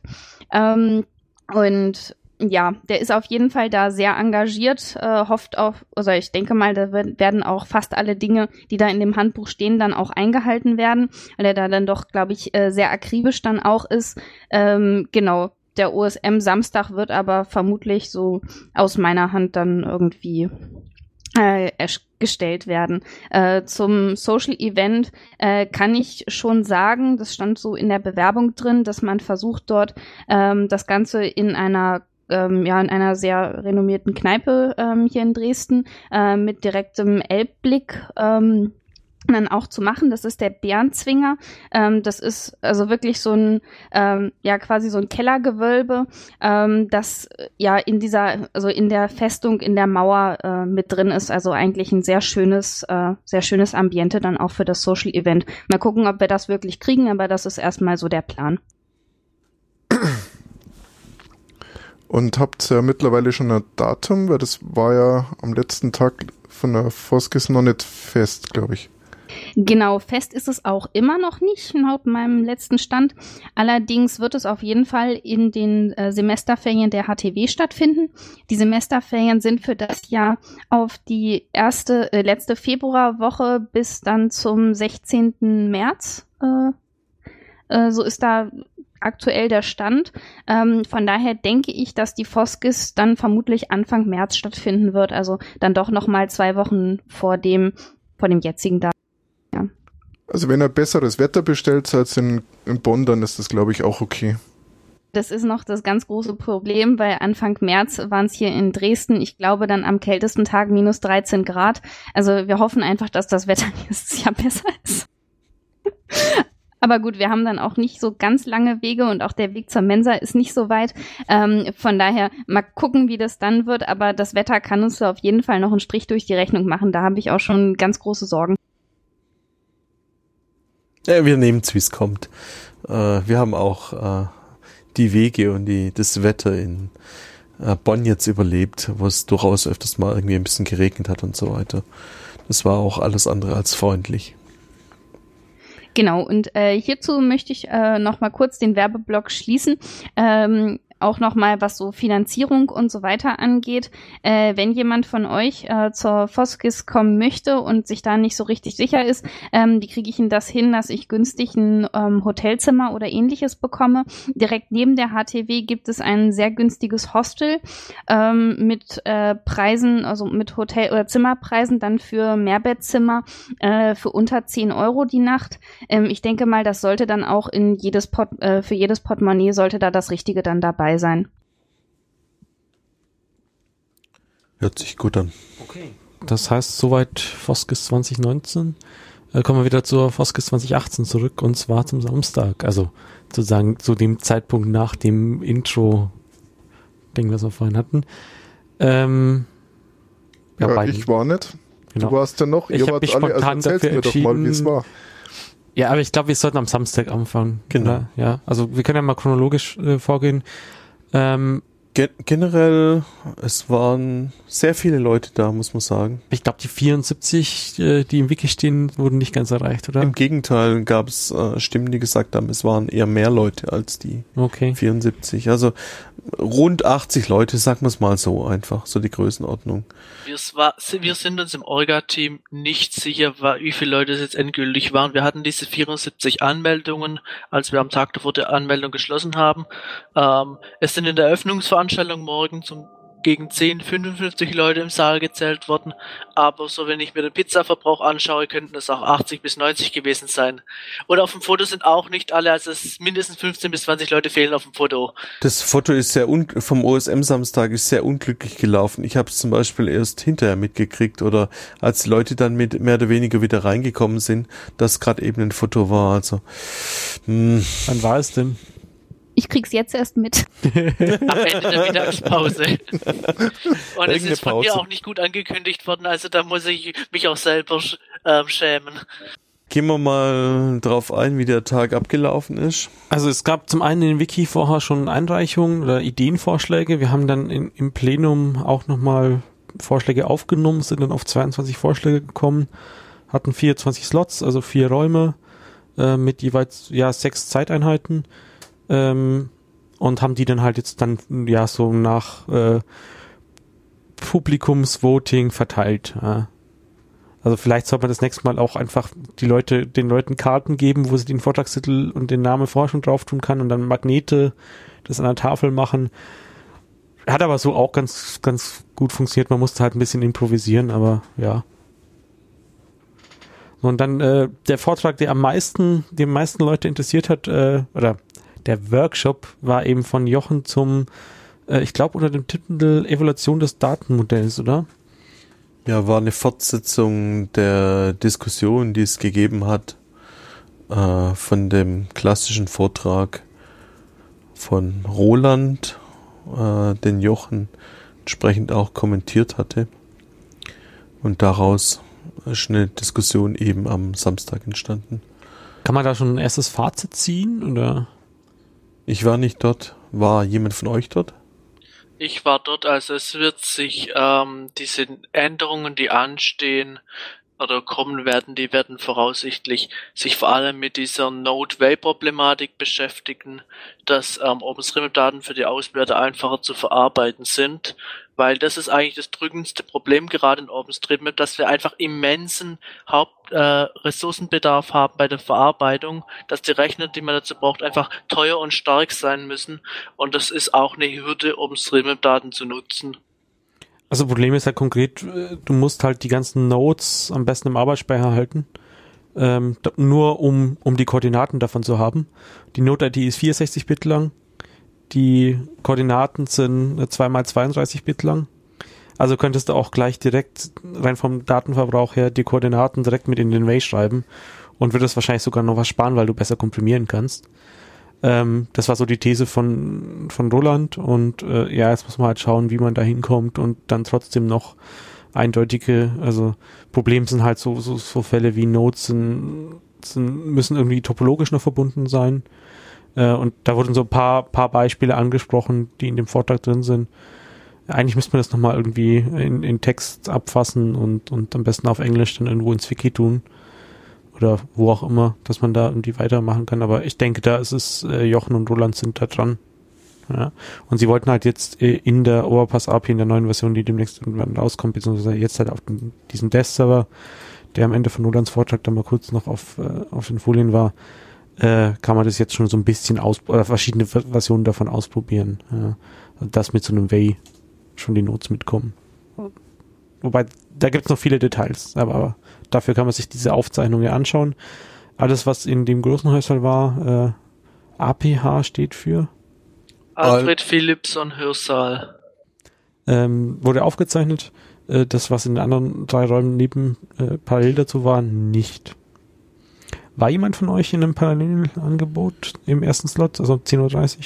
Ja, ich war in dem äh, im Übungsraum 3, Stimme der Mapper in der OSMF. Ging darum, wie wir die Stimme der Mapper stärken können in der OSMF. Zu einem klaren Bild sind wir nicht gekommen. Ähm, ja, ein Thema, das wir sicher haben, ist, äh, man müsste eben dafür sorgen, dass mehr Mitglieder in die OSMF eintreten, genauso in Foskis eintreten. Und also bei der OSMF ist es echt einfach. Also ich habe noch nie so einfach in einen Verein beigetreten wie da. Also sofern du halt Online-Mitglied und und dieses nicht deine Adressen äh, in UK öffentlich zugänglich haben möchtest. So, aber noch bei der Foskis kann man das ja jetzt ähnlich machen, nachdem jetzt die MV jetzt das kann man ja sch schriftlich Mitglied werden. Fernschriftlich. Fernschriftlich. Textform. Ja, ist, vielleicht ist er das Wie auch immer. Ja. Bei der ähm, OSMF kann man auch Mitglied werden, ohne dass die Adresse vor, ähm, herausgegeben werden muss, wenn jemand anfragt, indem man Associated Member wird. Ähm, man darf dann nur nicht über Satzungsänderungen abstimmen. Das ist der einzige Nachteil. Aber es kostet gleich viel. Und es ist halt ähm, für Leute, die nicht mit Realnamen auftreten wollen, geeignet. Und dieser Mitgliedsbeitrag sind 15 Pfund. Mit dem schwachen Pfund ist das nicht sehr teuer, muss man ehrlich sagen. Und dann hat man wieder eine Mailingliste mehr. Ähm, gut, parallel dazu war noch Altlasten und Qualitätssicherung Adressen. Da war jetzt aber keiner von uns drin. Ja, wir können sagen, bei Altlasten ging es darum, um äh, zum Beispiel gab es äh, Diskussion oder gab es in der Vergangenheit eben Themen, dass sich, dass verschiedene Leute in verschiedenen Gegenden unterschiedliche Meinungen hatten wie Sachen zu taggen sind. Auch in der Gegend von Bonn gab es da was. Und da hat man sich damals so geeinigt gehabt, dass der eine vom Gebiet des anderen quasi die Finger lässt. Der eine von den Mappern ist aber inzwischen nicht mehr aktiv im Projekt und das sollte diskutiert werden, wie man mit sowas umgeht. Ergebnis kenne ich aber leider keins. Gut, kommen wir zum nächsten Slot, 11.30 Uhr. Äh, da äh, im großen Saal hat Nakana seinen Slot bekommen mit, sollte man das OSM-Wiki durch etwas Neues ersetzen. Was war da denn so das Fazit aus deiner Sicht, Nakana? Wir werden das OSM-Wiki nicht als Ganzes ersetzen, aber wir werden einige kle kleinere sinnvolle Teile ausgliedern, ähm, für die eine strukturiertere Datenerfassung sinnvoll ist. Also zum Beispiel der Kalender ist, glaube ich, Nummer, Priorität Nummer eins. Das ist bislang eine Wiki Wiki-Tabelle in einem Template äußerst kompliziert. Also wenn man einfach einen alten Eintrag kopiert und den ändert, dann versteht man es noch einigermaßen, aber wie das Hintergrund funktioniert, verstehe ich nicht. Und es gab da schon in der Vergangenheit öfters Stoff darüber, wie man das macht. Ähm, dann so Listen über Programme, die OpenStreetMap-Daten nutzen, ähm, ist auch sehr kompliziert zu editieren. Das macht irgendwie auch kein, die Seiten veralten auch schrecklich. Ähm, und die, das der größte Diskussionspunkt war, und da sind wir uns eigentlich nicht einig geworden, ist, wie gehen wir um mit der Tagging-Dokumentation? Wir brauchen eigentlich zwei verschiedene Dokumentationen des Taggings. Eine, wie werden die Texte derzeit genutzt? Und eine andere, wie soll man sie denn nutzen? Und das ist, das ist objektiv beobachtbar, da zählt man, da schaut man sich die Objekte an und beim Soll, da kann man sich heftigst darüber streiten. Und bislang ist im OpenStreetMap-Wiki so ein Mischmasch aus beidem. Wir haben Seiten, die sind mehr ist-orientiert, wir haben Seiten, ähm, die ändern sich regelmäßig, weil Leute ähm, ihre Wünsche da drin reflektiert haben möchten und jemand anderes ändert es zurück, weil seine Wünsche die wahren Wünsche sind. Ja, man kann sagen, ähm, dass zu diesem, äh, diesem Workshop eine Aufzeichnung gibt. Äh, kann man sich also wirklich ansehen. Und dass von uns Vieren, die auf der Konferenz war, von den fünf Leuten, die in dieser Folge aktiv sind, äh, alle vier in diesem, ähm, äh, diesem Vortrag oder in diesem Workshop, nicht Vortrag, in diesem Workshop waren. Zwei davon stark mitdiskutiert haben. Genau. Sehr konträre Meinung. Auch, auch Hanna hatte hier einige Dinge eingebracht, muss man ganz klar sagen. Ja, genau. Also dazu kann ich dann auch gleich nochmal ähm, 2.0 machen. Äh, ich hatte ja so ein bisschen angekündigt, dass ich mich da, mir da so ein bisschen selber den Hut aufsetze und da probiere so ein bisschen das Wiki in Ordnung zu halten. Äh, ich habe jetzt in den drei Tagen, die jetzt die Foskes her ist, auch schon ein bisschen was äh, in die Richtung gemacht. Ähm, habe mich ein bisschen daran gesetzt und zumindest mal angefangen, so Scheiß aus dem Wiki halt auch rauszulöschen. Ähm, ich glaube, inzwischen sind es äh, über 300 Seiten, die ich jetzt innerhalb der drei Tage angefasst habe. Ja, ich hatte nicht nicht besonders viel zu tun. ähm, genau, von daher, äh, wenn da jemandem auffällt, ähm, dass ich da irgendwas angefasst habe, was ihm jetzt vielleicht irgendwie gegen den Strich geht, äh, kommt bitte auf, dem, auf mich zu, diskutiert mit mir darüber. Äh, ich fahre jetzt gerade so ein bisschen die Policy, äh, ich lösche erstmal alles, was mir irgendwie komisch vorkommt. Ähm, ich mache das nicht automatisiert, sondern ich gucke mir das Ganze dann auch wirklich an. Ähm, aber ich probiere einfach gerade durch den Scheiß irgendwie da durchzukommen, alles wegzuhauen, was wo ich irgendwie glaube, dass es nicht sinnvoll ist. Und ich lasse es da auch so ein bisschen darauf ankommen und denke mir, äh, entweder ihr kümmert euch jetzt mal um die Seiten, die ihr seit sechs Jahren nicht angefasst habt, oder sie fliegen halt raus. Du meinst damit Seiten, ähm, die von nirgendwo verlinkt sind oder ähm, seit langen, langen Jahren keine Änderungen mehr erfahren haben? Genau, oder auch äh, Weiterleitungen, die sich im Kreis drehen und ähnliches. Also äh, Blankpage, die wiederum auf Blankpage, auf Blankpage, auf Blankpage und dann ist man wieder bei der Ausgangsseite. Ähm, der ganze Scheiß wird jetzt rausfliegen. Ähm, zum anderen nochmal auf die Tag-Sachen zurückkommen. Da hatte ich halt argumentiert, äh, vielleicht das äh, Sichtungsfunktion, die ja MediaWiki hat, was wir fürs OSM-Wiki auch einsetzen, vielleicht zu benutzen. Also da muss halt irgendeine Art Review rein, dass nicht jeder aus meiner Sicht äh, einfach so seine seine Theoriefindung auf auf den auf den Dokumentationsseiten des Wikis äh, macht, also in, in Tagging oder Pro also in den Proposals oder so ist es ja vollkommen in Ordnung, aber auf einer Key Tag oder was es da sonst noch für die dritte Ding gibt, hat sowas halt nichts zu suchen. Das ist halt eigentlich reine ist es äh, Dokumentation. Und dann muss man halt nochmal schauen, wie man das mit diesem äh, Übersetzen da hinbekommt. Ähm, also wir benutzen ja teilweise Translate Wiki für Strings in, in der Webseite, in der Hauptseite. Äh, es gibt auch diese Translate Extensions für Media Wiki. Äh, müssen wir halt schauen, warum die bisher nicht installiert ist oder wie man das am besten wegkommt. Ja. Aber der Konsens oder war eigentlich dann schon, möchtest im Wiki irgendwie eine, eine Version haben, die man da die man da auch direkt anschauen kann, weil da suchen es die Leute halt, ja. Wie diese dann da aktualisiert wird oder sowas, ist, ist ja eine technische Sache dann wieder. Aber es ist halt wichtig, dass wenn jemand in Englisch was nachpflegt, äh, dass es dann auch irgendwo Lampen aufgehen, dass man das in der anderen Sprachversion äh, dann nachpflegt und umgekehrt natürlich auch. Gut, ja, ansonsten schaut euch die Aufzeichnung an. Parallel dazu, ähm, ja, Radviertel, Ruhr, Adresstypen und routingosm.de. Äh, routingosm.de sollte man noch kurz erwähnen. Ne? Peter, du kennst das Projekt, oder? Ja, äh, wir haben auch, glaube ich, vor zwei Ausgaben schon mal Ja, Werbung okay. dafür gemacht. Ja, ähm, ja, im Endeffekt war das ja vom Michael, vom Datendelfin aus der Schweiz, der das jetzt administriert und das Ganze war ein Förderantrag an den Foskes, die äh, zwei Server dazu zur Verfügung stellen, einen fürs Routing, der andere zu der Vorbereitung. Und der Daten, Datendelfin administriert den eben, kann man jetzt unter routingosm.de ne, unter routing openstreetmap.de ähm, darauf zugreifen und soll früher oder später auch auf der Hauptseite auf USM.org eingebaut werden und dass da dann ein weltweiter von Community betriebener Routing-Dienst verfügbar ist. Vielleicht noch zu erwähnen ist, dass das Tolle dran ist, dass er halt auch ähm, Fußgänger- und Bike-Routing praktisch weltweit hat. Ich glaube, Fußgänger-Routing nicht ganz weltweit, weil ihm der Speicherplatz ausgegangen ist. Ich glaube, dass das Fahrradrouting sogar auch auf einen Teil der Welt nur beschränkt ist, auch wegen des Ar- Arbeitsspeicherbedarfs. Es gibt einfach zu viele Wege, auf denen man mit Fahrrädern fahren kann. Ja, beziehungsweise eine nicht so super effiziente Software leider. Okay. Äh, ich denke, worüber es sich noch freuen würde, wenn mal jemand äh, das Webinterface, das unter routing openstreetmap.de läuft, äh, auch mal für Handys anpassen würde. Äh, war ganz überrascht, wie schlecht, schlimm das auf dem Telefon ausschaut. Also wer von euch Frontend, Leaflet, JavaScript, irgend sowas kann, äh, kann sich ja das hier mal bei ihm melden oder einen Pull Request stellen. Ich glaube, das liegt alles auf GitHub, wenn ich das richtig verstanden habe. Dann nächster Slot 14 Uhr, OSM-Daten äh, ohne Datenbank verarbeiten.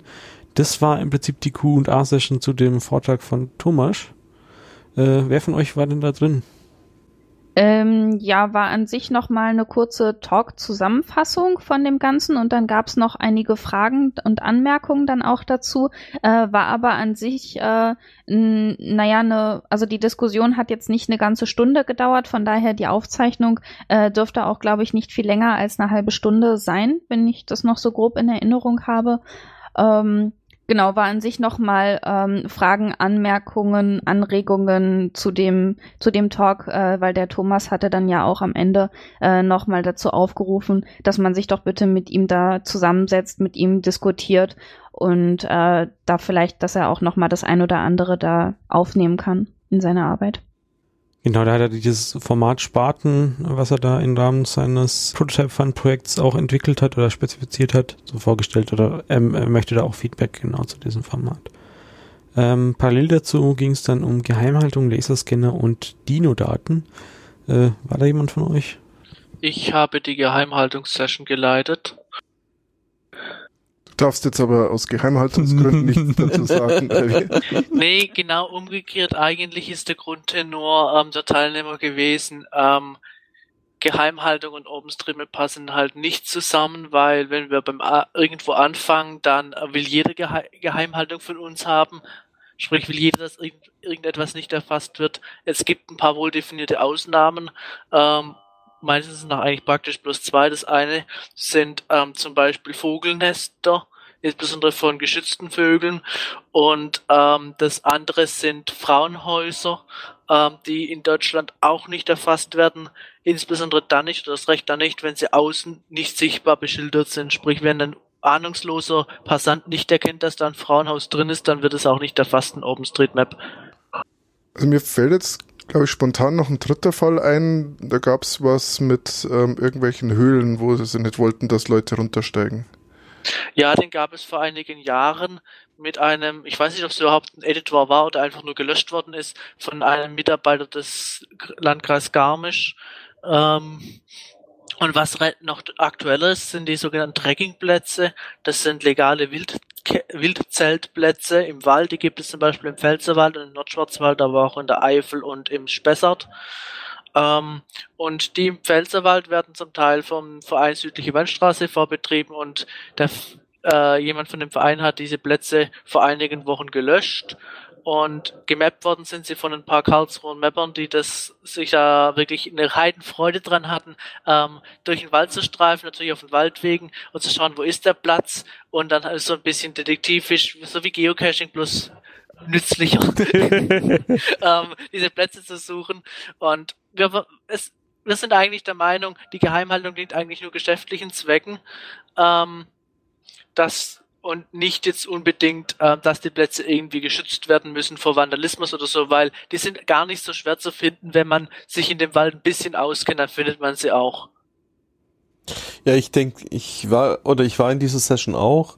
Ich denke, die Community hatte äh, die gesamte Anwes oder gesamten anwesenden Personen hatten dann relativ eindeutige Meinung dazu, dass das solchen Ansinnen von wegen irgendwie Sachen nicht einzutragen im Allgemeinen nicht nachzukommen sein sollte.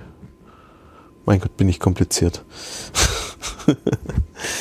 ähm, Was eigentlich wünschenswert wäre, wäre, dass wie, dass es von OpenStreetMap oder von der Community so eine Art Paper gibt, wo drin steht, dass ist unser Grundsatz, unsere Meinung zu dem Thema. So etwas gibt es jetzt schon für umstrittene Grenzen.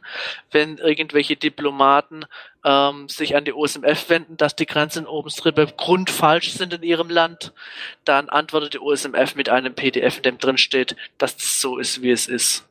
Ich kann noch kurz was zum Thema Laserscanner sagen. Colossus Team Alder hat äh, schon auf dem Kongress einen Laserscanner dabei, den er dort schon vorgestellt hatte und das war eine Session, wo es darum ging, wie man ein bisschen mit Punktwolken äh, umgehen kann, wie man vielleicht irgendwelche 3D-Modelle oder sonst irgendwas daraus ableiten kann. Ja, das sollte sich ja dann eigentlich jetzt mit dem Tobias zusammentun und äh, seine Modelle in das neue Model Repository hochladen. Haben sie auch schon fleißig drüber diskutiert. Ah ja, okay. Cool. Dann zum nächsten Slot und zwar 15 Uhr äh, im großen Vortragssaal, das heißt wieder mit Aufzeichnung, wurde der Vorschlag gemacht, äh, UMAP OpenStreetMap.de einzurichten. Ähm, bisher gibt es das ja nur unter dem französischen, äh, französischen OpenStreetMap-Domain. Ähm, der Server ist wohl ein bisschen stark ausgelastet und äh, ich glaube Lars und wer war es noch? Ich weiß den zweiten Vortragenden nicht mehr die haben sich jedenfalls dann die Idee mal vorgestellt. Äh, hat jemand von euch äh, den Vortrag oder die Aufzeichnung davon gesehen? Ich war teilweise drin, aber nicht die ganze Zeit. Ähm, ursprüngliche Idee von Lars war zum Beispiel, das sich äh, im Zuge des Workshops mal anzugucken. Äh, so war es aber im Endeffekt mehr eine Vorstellung des Ganzen. Ähm, ja, es gab nur eine interessante Querverbindung, das sollte man vielleicht gleich noch dazu sagen, mit Hartmut. Hartmut Holzgreife. Ähm, dass man überlegt hatte, wie man denn so eine U-Map auch drucken könnte. Also da könnte sich was ergeben, dass man das vielleicht zusammenspannt äh, und war in der Diskussion, ob man eben oder ja, diesen UMAP-Server für Deutschland wenn der von Foskis äh, gesponsert wird, im Rahmen von dem Förderauftrag, äh, Antrag, ob man den dann nicht zusammenspannt mit einem Server, wo man äh, Karten drucken kann, also MyPrismatic, dass man das vielleicht auf dem gleichen Server betreiben kann, weil der Server, der im Moment äh, von Hartmut betrieben wird, ist aus seinem eigenen Budget quasi finanziert. Und da wäre eben die Überlegung, ob man das irgendwie zusammenspannen kann. Wer UMAP noch nicht könnt, einfach mal ausprobieren. Also ist wunderbar, um mal so eine Karte schnell zusammenzuklicken, auch äh, um eine gewisse Overpass API äh, Abfrage auf eine Karte darzustellen und so nutze ich das immer sehr gerne. Ja. Ja, Lars hat es äh, auch anhand von Beispielen entsprechend auch gezeigt. Okay, das heißt, das kann, kann, man sich im Video anschauen. Genau. Ich war in der Session nicht drin, aber ich frage mich, ist da diskutiert worden, dass man vielleicht einfach statt ein zweites UMAP aufzusetzen, das dann eine eigen, eigene Domain hat und so und von Deutschen betrieben wird, einfach ähm, die französische Instanz um einen zweiten Server ergänzt. Das ist technisch möglich. Es ist nur, ja, nicht so gebräuchlich. Ich glaube nicht, also da müsstest du Lars am besten mal ansprechen. Aber könnte eine gute Anregung sein.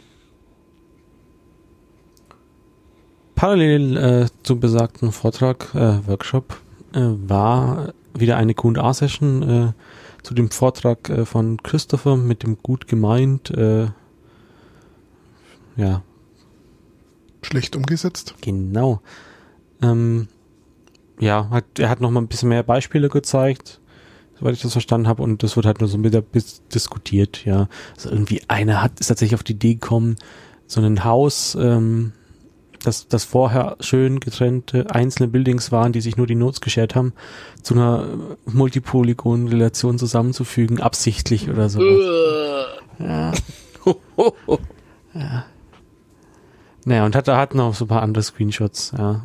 Also ich finde es ja mal toll, wenn Leute in UTF-8-Zeichen oder sowas äh, in, in Straßennamen einbauen. Also irgendwie eine Straße, die halt auf der einen Seite so, auf der anderen Seite anders hieß, war dann halt mit äh, Dech, äh, Pfeil nach, nach oben äh, Stra Straßennummer 1, Trennzeichen, Pfeil nach unten, Straßennummer 2 und irgendjemand hat die Straße aus Versehen umgedreht.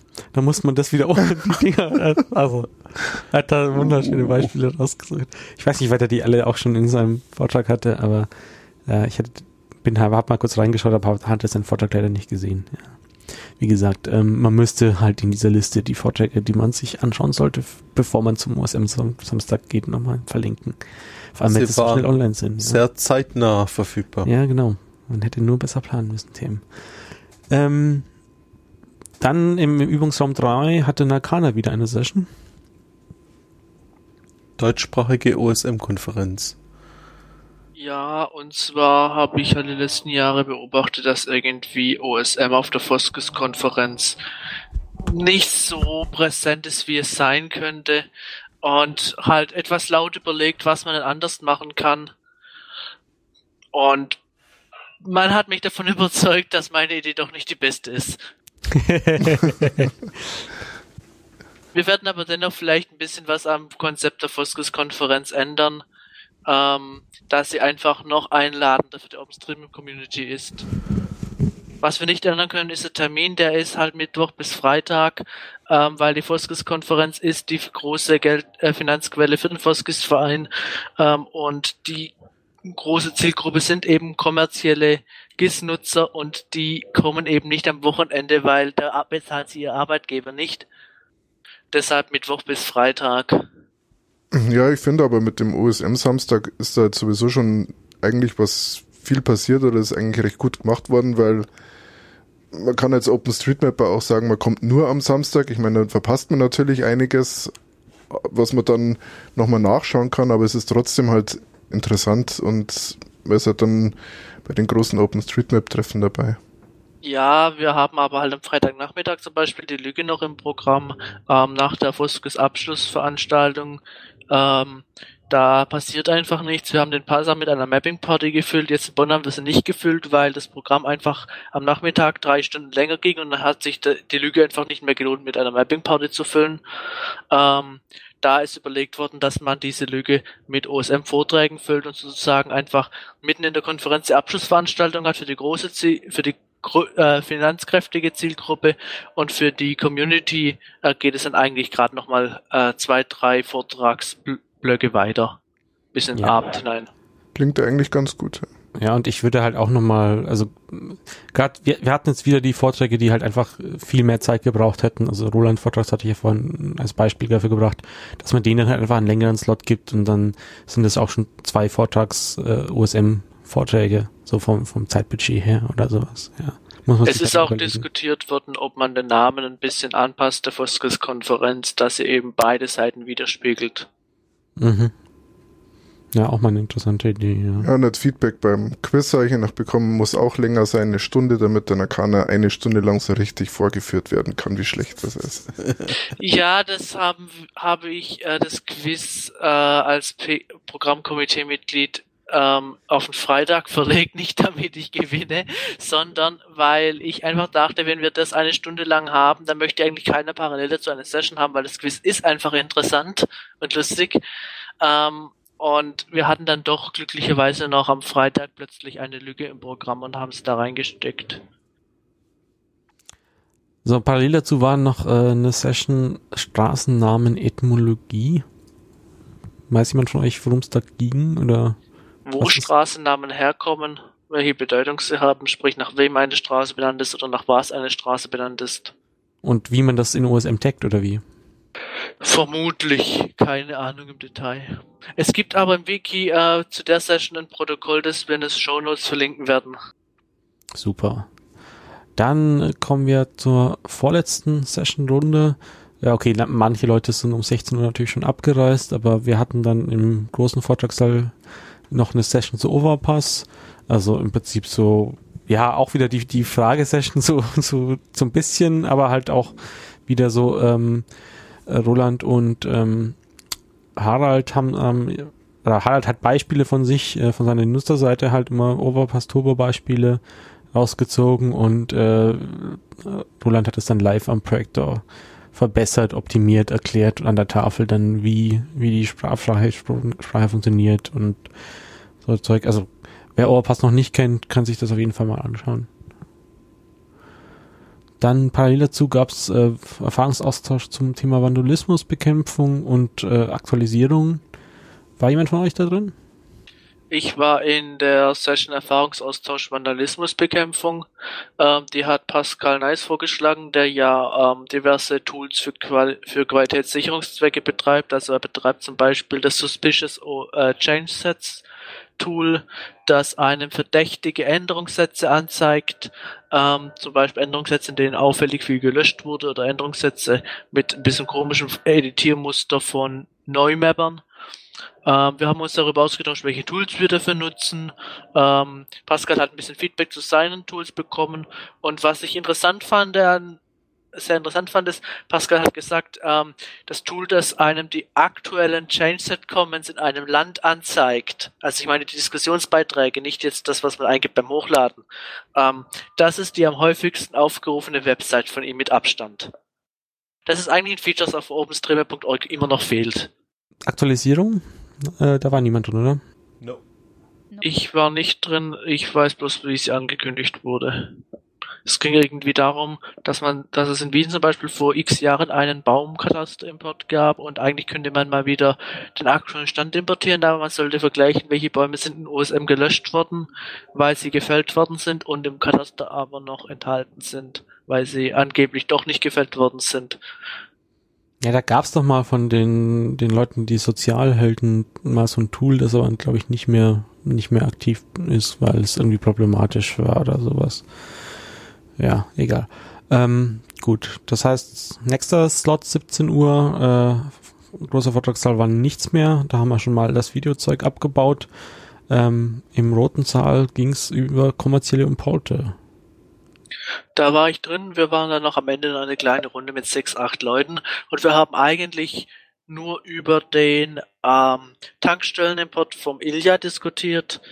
Ähm, zu dem habe ich jetzt auch äh, gest gestern Abend ähm, noch was im Forum und auf der Mailingliste talk.de gepostet, ähm, wo ich das, alle Mapper dazu ausdrücklich aufrufe, die Tankstellen in ihrer Gegend mal zu prüfen, ob der Import da was dran macht und was er macht, ob das gut ist. Ähm, ein paar Leute haben schon Fehler gefunden. Ähm, es ging aber auch allgemein darum, einfach, wie gehen wir um, wenn ähm, solche ähm, Eintragungsdienstfirmen wie zum Beispiel Nafaz, deren Geschäft es ist, einfach Ladengeschäfte oder allgemein äh, äh, Firmen in, in alle möglichen Karten, an, Karten einzutragen, äh, mit ihren Daten bei OpenStreetMap ankommen. Ähm, welche Forderungen stellen wir da als Community? Wie begegnen wir denen? Und so weiter. Und worauf muss man da achten, dass diese Importe auch äh, so sind, wie wir sie wollen? Also ein klassischer Fehler ist zum Beispiel, man hat äh, eine Liste mit den Adressen der Läden und man wandelt, Geo, äh, macht Geocoding mit Google, sprich man wandelt sie mit den Google-Diensten in Koordinaten um und will die dann OpenStreetMap importieren. Das geht einfach nicht, weil das ist urheberrechtlich ein Problem, weil Google verwendet wurde. Parallel dazu gab es dann noch Aufgabentüten zu Street Complete hinzufügen und wofür mappen wir ähm, für den Renderer, für den Menschen, für den Router, für Maschinen, ein bisschen was von allem. War da hier für euch drin? Ich war dabei, das Video-Equipment abzubauen. Okay, dann wären wir äh, mit dem OSM Samstag durch. Oder habt ihr noch was dazu? Nicht zum Samstag. Dann, Neun. dann, dann kommen wir zu den Randnotizen. Ja, ähm, Hanna hatte es schon erwähnt. Es war eine Konferenz der langen Wege. Ähm, die Mensa, wo es das Mittagessen zum Beispiel gab, war so noch ja 10 bis 15 Minuten zu laufen eine Strecke. Ähm, auch die Hörstra Vortragssäle, ähm, von denen es drei Stück gab, zwei waren eben der Hörstra Hör Hörsaal 2 und 4, waren im einen Gebäude, welches, ich weiß, ein paar hundert Meter vom anderen Gebäude weg war. Wenn man da öfters gewechselt ist, um entsprechende Vorträge zu hören oder auch das Videoteam, das immer wieder hin und her gelaufen ist. Also war es weiter als War's- bei der Sotten EU in Karlsruhe damals? Erheblich weiter. Ich glaube schon. Also er hat mich so ein bisschen an Dessau erinnert, wo der eine Hörsaal auch sehr weit abgesetzt war äh, vom, vom anderen, wo du das halbe äh, Gelände laufen musstest. Ähm, das war ein bisschen, naja, Aber den Platz hat man auch gebraucht. Also die Vortragssäle waren schon entsprechend voll. Oder ich glaube, die Foskes war auch ausverkauft oder so. ja, Wir hatten 450 Teilnehmer und die Foskis war etwa drei Wochen vorher ausverkauft. Das hatten wir noch nie, dass sie ausverkauft war. Das hat auch uns im Orga-Team ein bisschen überrascht. Wir mussten da auch erst damit zurechtkommen. Und was die Ja. Raumsituation angeht, es ging einfach nicht anders. Die Gebäude haben halt nicht alle drei ausreichend große Säle. Äh, und dann hat man genommen, was man hat. Ja. Also äh, wir sind sicher nicht schlecht untergebracht gewesen in der, in der, in der Konferenz. ist klar, dass es ähm, nicht jetzt eine Kritik explizit ist oder sowas, aber es war einfach ein Fakt, dass man durchaus weit unterwegs war. Äh, dafür war das Ganze in Anführungszeichen mitten in Bonn, in Anführungszeichen, ja. Ähm, und nebenan war jetzt nicht wie in manchen anderen Unis oder, oder Fachhochschulen, um den alten Term zu, zu nehmen, ähm, war grüne Wiese oder sonst irgendwas, sondern du bist halt da mitten in der Stadt. Äh, es sind teilweise sehr alte Gebäude, die teilweise unter Denkmalschutz stehen und so weiter. Von dem her, ähm, ja.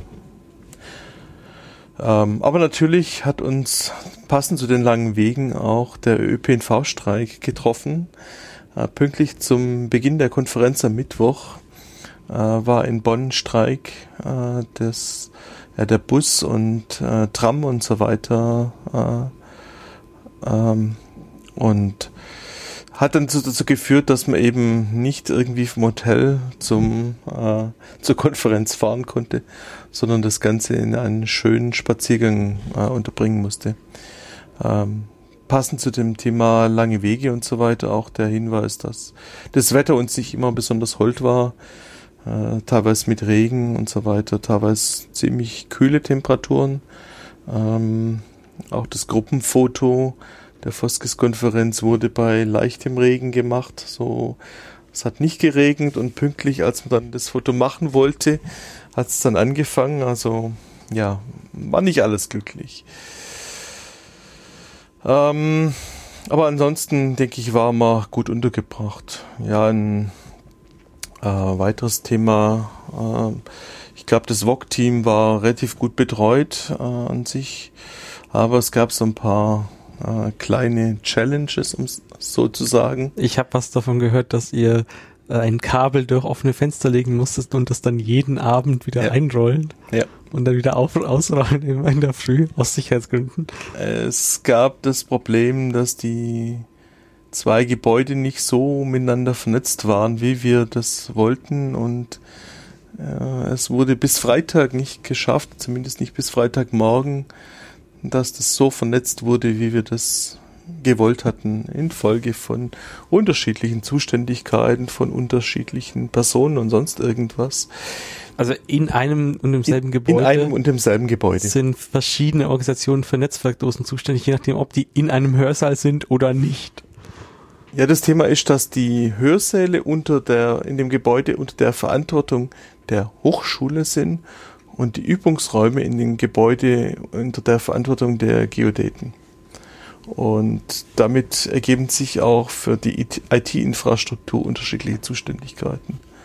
Und das hat dann dazu geführt, dass wir eben im ersten und im zweiten Stock ein langes Ethernet-Kabel aus dem Fenster geworfen haben, um es am Erdgeschoss wieder reinzuziehen, damit wir so vernetzt waren, wie wir gern gewollt hatten. Um aus dem Hörsaal in Übungsräume zu kommen. Wo, genau. Wo der Übungsraum war dann mit dem anderen Gebäude wie gewünscht vernetzt. Ja.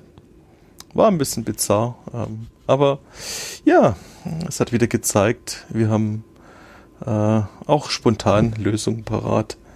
Generell kann man sagen aus Vox-Sicht, dass das die Konferenz erstaunlich gut gelaufen ist.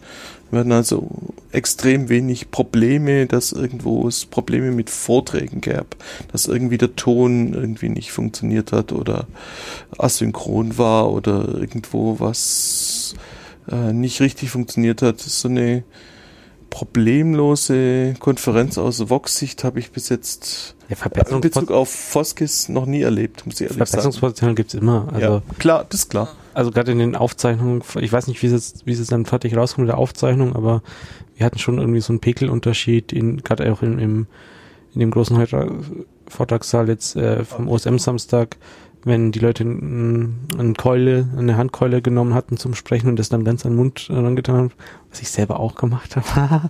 äh, und der Mensch, der das Headset auf hatte, ja. Ich weiß nicht, wie weit das Post-Processing das noch auspegelt, aber ja.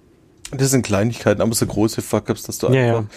nicht mit der Standard-Toolchain, die sehr wunderschön funktioniert eigentlich, Aha. das durcharbeiten konntest. Das gab es fast keins. Also ja, Mastermind hat so, hat so schön formuliert mit, ja, es ist halt jetzt in der Zwischenzeit äh, äh, alles eingespielt, ja. ja.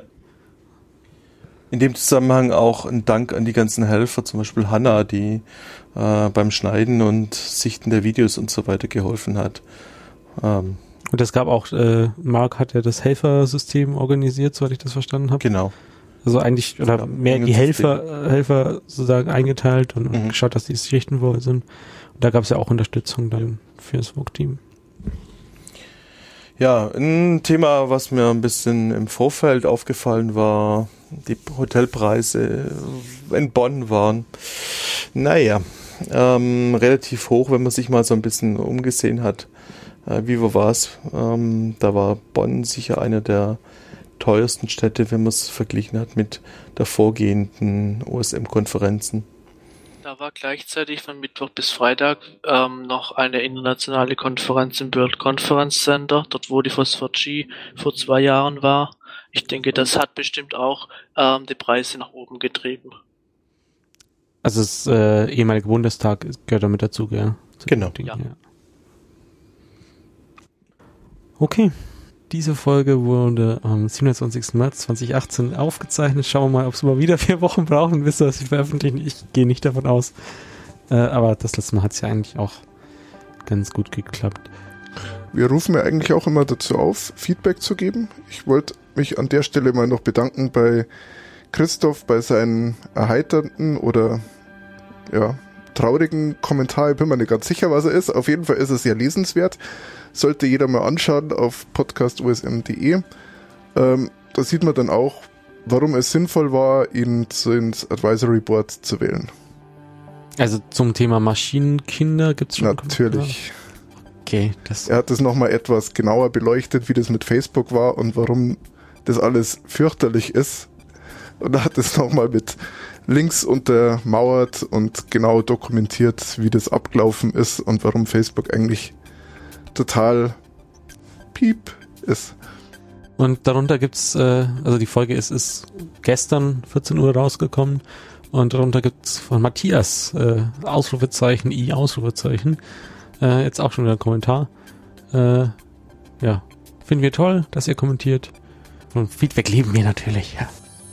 Aber auch generell, wenn ihr Themen habt, die wir diskutieren sollen oder Themen, die ihr, wo ihr selber mitdiskutieren wollt, äh, freuen wir uns, wenn ihr die als Feedback uns zukommen lässt.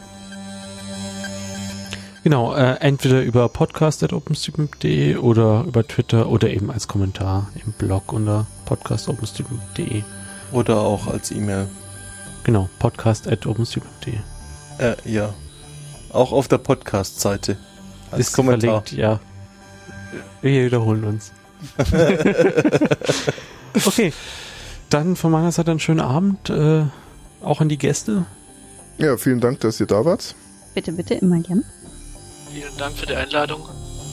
Und ich hoffe, wir sehen uns und hören uns bald wieder. In diesem Sinne wünschen einen schönen Abend der Michael. Peter? Der Andi. Hanna? Nakana. Ciao. Ciao. Ciao. Zwischenzeit bin ich beim Hauptbahnhof. Hier ist gerade alles Baustelle. Das ist echt verwirrend. Okay, das erklärt aber auch, warum ich jetzt erstmal mit der Regionalbahn zum ICE fahren darf.